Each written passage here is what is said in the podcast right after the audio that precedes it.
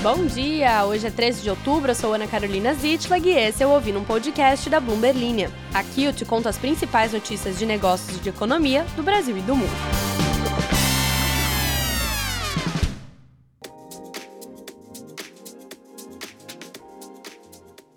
Bom dia, bom dia! Uma sexta-feira, emenda de feriado começando e nós viemos até aqui num podcast versão pocket em respeito a você, que assim como nós, também respeito a nós, que não ganhamos uma folga nesta emenda de feriado. Pós-Dia das Crianças, espero que você tenha, como eu, tido uma crise de identidade, pensando o que eu quero fazer da minha vida. Agora que eu definitivamente não sou mais uma criança, apesar de ter. Chego na casa da minha mãe falando assim: eu sou sua eterna criança, eu quero um presente.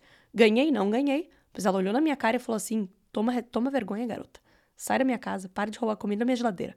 Para você demonstrar a todos que a emenda do seu feriado foi repleta de conhecimento e informação sobre o mercado financeiro, a gente vai falar hoje sobre os dados de inflação dos Estados Unidos e como eles fizeram com que as bolsas de Nova York fechassem em queda nesta quinta-feira. Afinal de contas, quinta-feira os mercados internacionais estavam abertos, já que eles não têm a graça de ter um feriado justamente no Dia das Crianças. Também vamos falar sobre a inflação brasileira e sobre o que os economistas estão achando que vai acontecer agora com a nossa taxa de juros. E, por fim, a gente vai falar aí as razões para o maior crescimento da economia do Brasil em 2023, segundo o Fundo Monetário Internacional, que divulgou, divulgou, que divulgou suas previsões na quarta-feira. Se você está gostando aqui do podcast, não esqueça de se inscrever, de ativar as notificações, de seguir a Bloomberline em todas as redes sociais, também de conhecer aqui as apresentadoras, né? Eu mesma e Isabela Fleischmann nas nossas redes sociais, sempre compartilhamos aí grandes conhecimentos sobre a vida de Taylor Swift e Beyoncé que alegraram o meu Dia das Crianças. O meu presente, que minha mãe não deu, foi ver uma foto de Taylor Swift e Beyoncé juntinhas, unidas, cabecinhas coladas, na pré-estreia do filme da Eras Tour da Taylor Swift. Vamos às notícias. A revisão do Fundo Monetário Internacional para o desempenho da economia mundial, divulgada na terça-feira, errei na introdução, foi na terça, não foi na quarta, a semana voou, aponta o Brasil como um dos países que vão ter uma expansão do PIB em 2023 maior do que esperado anteriormente. A economia brasileira deve crescer 3,1% neste ano, de acordo com as projeções. O número é um ponto percentual mais alto do que o estimado na revisão anterior, feita em julho pelo órgão, e a maior diferença positiva entre as grandes economias mundiais analisadas. Para 2024, a estimativa é de um crescimento de 1,5% do PIB do Brasil.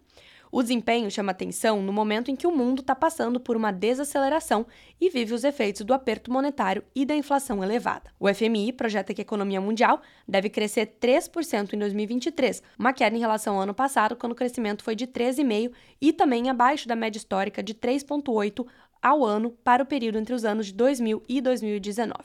Para a América Latina, a projeção é de uma expansão de 2,3% este ano e em 2024, depois de uma alta de 4,5% no ano passado. Entre as grandes economias, apenas a Índia, a China e o México devem ter uma expansão maior que a do Brasil em 2023. Mas por que, que o México está sempre na frente? Saco.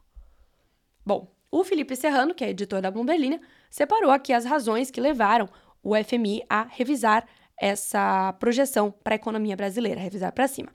O FMI está apontando três razões principais para o maior crescimento da economia do Brasil, escreve o Felipe: a expansão da agricultura, a resiliência do setor de serviços e o aumento do consumo, que tem sido apoiado por estímulos fiscais do governo Lula.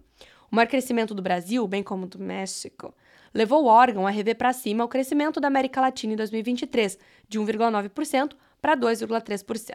A expansão do setor agropecuário e de serviços já estava sendo apontada por economistas do mercado financeiro como alguns dos fatores para o desempenho acima do esperado da economia brasileira em 2023. Se você acompanhou ouvindo o podcast, já tivemos vários episódios aí colocando a vinhetinha do Brasil, Zil, Zil, que eu não vou colocar agora, pois eu não sou Isabela Fleischmann, em que tivemos projeções de ultrapassar os Estados Unidos na produção de algodão, como já ultrapassamos em soja e também em milho.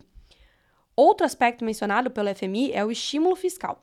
Depois de encerrar 2022 com o superávit primário, o governo deve ter um déficit de 1,1% do PIB, segundo as projeções do relatório Focus do Banco Central. E como eu conheço a minha audiência, eu sei que vocês pararam de prestar atenção faz uns 45 segundos, eu vou explicar o que, que é isso tudo aqui. Não que eu exatamente saiba no meu coração, afinal, não sou economista. E não sei de muitas coisas, eu só finjo e sei fazer uma boa voz de narradora. Então, depois de aprender, mastigar, agora eu vou dar mastigado, tal qual uma mamãe passarinho, para vocês, estes conceitos. O superávit primário é o resultado positivo de todas as receitas e despesas do governo, tirando os gastos com o pagamento de juros. O déficit primário acontece quando esse resultado é negativo. Ambos esses conceitos, tanto superávit quanto déficit, constituem o resultado primário. Esse resultado primário é importante porque indica a consistência entre as metas de política macroeconômica e a sustentabilidade da dívida, ou seja, qual que é a capacidade do governo brasileiro de honrar os seus compromissos de dívida. A formação de um superávit primário serve para garantir recursos para justamente pagar os juros da dívida pública e reduzir o endividamento do governo no médio e longo prazo.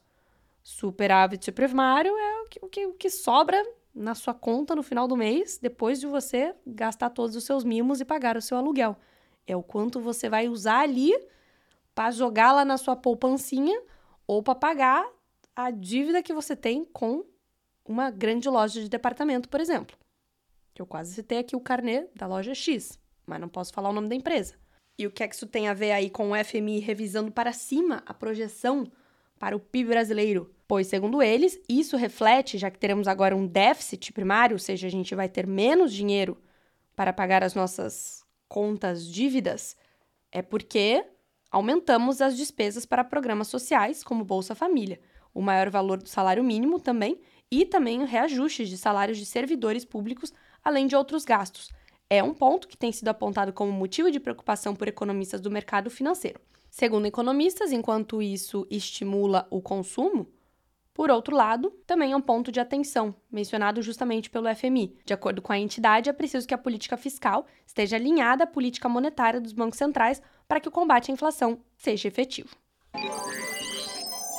Falando em controle de inflação, nós vamos voar até os States para falar sobre a divulgação dos números de lá já que o núcleo do Índice de Preços ao Consumidor, que é CPI na sigla inglês, que exclui os custos de alimentos e energia, subiu 0,3% em setembro. Em 12 meses, o núcleo subiu 4,1%, que é a menor expansão anual desde 2021. Os economistas preferem observar o núcleo porque ele é um indicador que reflete melhor a inflação subjacente. Isso porque a inflação subjacente, ela tende a captar a tendência dos preços, tirando aí distúrbios pontuais, o que, por exemplo, pode acontecer agora com a seca nos estados da região norte, que acabam afetando os preços de energia.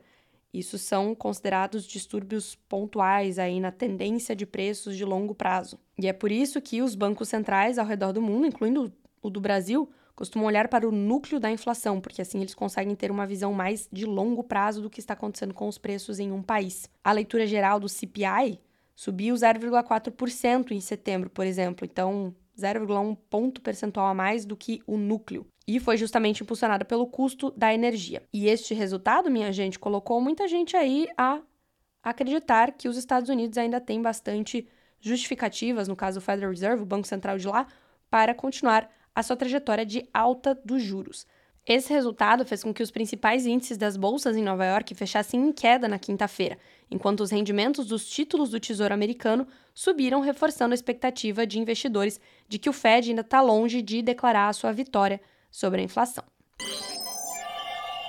Agora vamos pegar o nosso lindo avião Rosa e Grená e voltar para o Brasil para falar sobre o nosso índice de inflação, o IPCA, que avançou 0,26% em setembro, abaixo do esperado por economistas do mercado financeiro. Este resultado foi divulgado na quarta-feira, e aí a nossa querida repórter Tamires Vitório, da Bloomberg Linha, fez uma bela matéria falando o que, que os economistas estão esperando para a taxa Selic, a nossa taxa básica de juros, após este resultado da inflação. Enquanto que lá nos Estados Unidos os índices de inflação acima do esperado continuam reforçando de que o Fed deve manter a sua trajetória de alta de juros, aqui está acontecendo exatamente o contrário. O fato do IPCA ter vindo abaixo do esperado reforça a trajetória de queda de juros por parte do Banco Central. A taxa básica atual nossa está atualmente no patamar de 12,75% ao ano, depois de duas reduções seguidas de 0,5 ponto percentual. O dado de setembro do IPCA foi mais elevado do que o de agosto. Em agosto tinha subido 0,23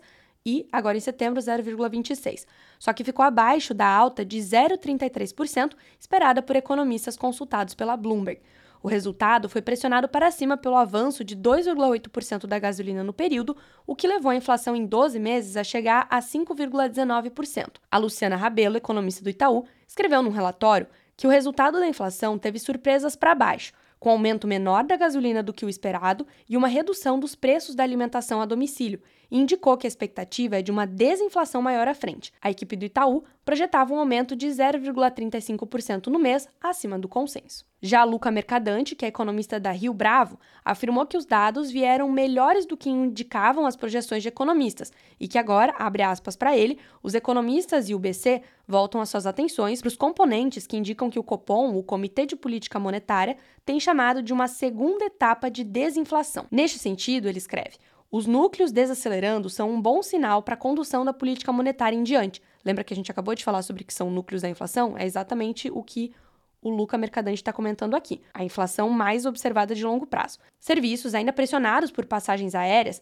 voltam a acelerar, o que ainda deve indicar cautela por parte do Copom. Segundo ele, não se espera uma mudança para a condução da política monetária neste ano, com a taxa Selic encerrando 2023 a 11,75%. Já David Becker e Natasha Pérez, a equipe do Bank of America, indicam que a desaceleração do núcleo da inflação e a difusão benigna, ou seja, um comportamento mais igualitário dos preços, então várias categorias seguindo a mesma aceleração ou a mesma desacelera desaceleração, reforçam a visão de que a inflação subjacente está bem comportada e que os riscos de alta estão em componentes que não fazem parte do núcleo, aquela coisa de energia, gasolina. A equipe do BOFA, que é a Bank of America para os íntimos, projetava alta de 0,25%, abaixo do consenso e mais próximo do resultado. A Tamires colocou mais vários outros economistas aqui na matéria dela. Aí todo mundo está falando isso aí, que eu te falei agora. Então você vai lá e você lê a matéria da Tamires tá bom? Então é isso, minha gente. Desejo a todos uma excelente sexta-feira, um excelente final de semana. Fiquem preparados para segunda-feira iniciarmos de novo aí a nossa excursão pelo mundo das finanças, dos negócios e do mercado financeiro com provavelmente Isabela Fleischmann. Não sei quem vai ter energias para apresentar o podcast no domingo à noite. Um grande beijo e até mais.